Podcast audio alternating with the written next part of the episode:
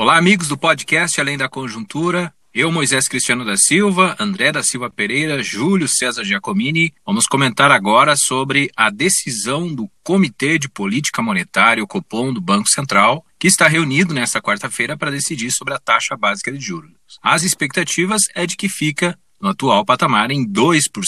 Então vamos às análises para começar. André da Silva Pereira. Tudo bem, professor? Olá, Moisés. Olá, Júlio. É, vamos falar um pouco hoje do, do grande tema e debate e assunto econômico que a gente tem na economia brasileira, que é a, a reunião do Copom, o Comitê de Política Monetária, que vai definir para os próximos 45 dias a taxa de juros. É, a partir da reunião de hoje, onde a, a perspectiva né, é, é, de manutenção da taxa básica de juros em dois pontos percentuais ainda, né, a meta da inflação para o ano é 4 pontos percentuais. Nós estamos chegando próximo de 3, 3,04 pontos percentuais. Ainda falta novembro e dezembro a taxa de inflação. É, a perspectiva que a gente consegue é, identificar pelo mercado, pela questão da incerteza na economia, é que o Banco Central ainda vai manter para esse período, novembro e dezembro, essa taxa básica de juros em 2%. Mas tudo indica, olhando para os indicadores de queda de investimento, de atividade da inflação, né, que ela voltou a, a, a assustar o, o bolso dos consumidores, a gente já consegue ver algum grau de incerteza quanto à definição dessa manutenção de taxa básica dos juros para 2021. Até porque a gente consegue já enxergar no mercado financeiro algum movimento dos dealers que trabalham nas mesas de operações e bancos dando a, a, o indicativo da necessidade do Banco Central reajustar essa taxa de juros com o intuito de valorizar ou tornar mais atrativo os títulos públicos do governo. Né? Lembrando que o governo precisa desses títulos públicos atrativos para conseguir e continuar financiando a sua dívida pública. E lembrando mais uma vez que a dívida pública do governo no ano de 2020 estourou, né?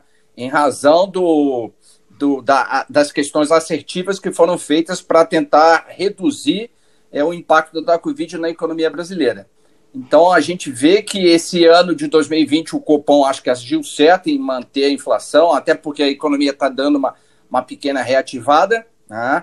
mas é, a incerteza ainda é a variável mais importante para a gente ainda conseguir entender os próximos passos da economia, dos agentes econômicos e do próprio Banco Central como gestor de política monetária. Pois é, professor André, saiu o relatório da dívida, né? Tem a questão da dívida estar vindo mais para o curto prazo, né? Mas segundo os dados do Banco Central, isso já estava mais ou menos previsto, né?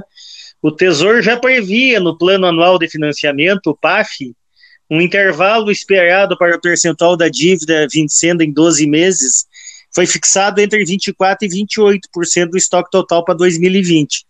E segundo o Banco Central, está mais ou menos no meio dessa, de, dessa banda, ainda relativamente tranquilo.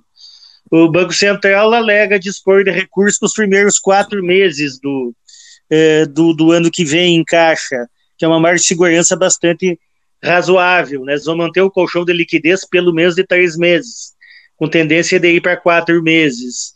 Então, acho que está mais ou menos, claro, nesse mundo de incertezas, né? Está mais ou menos gerenciado o problema, o problema da dívida, professor André.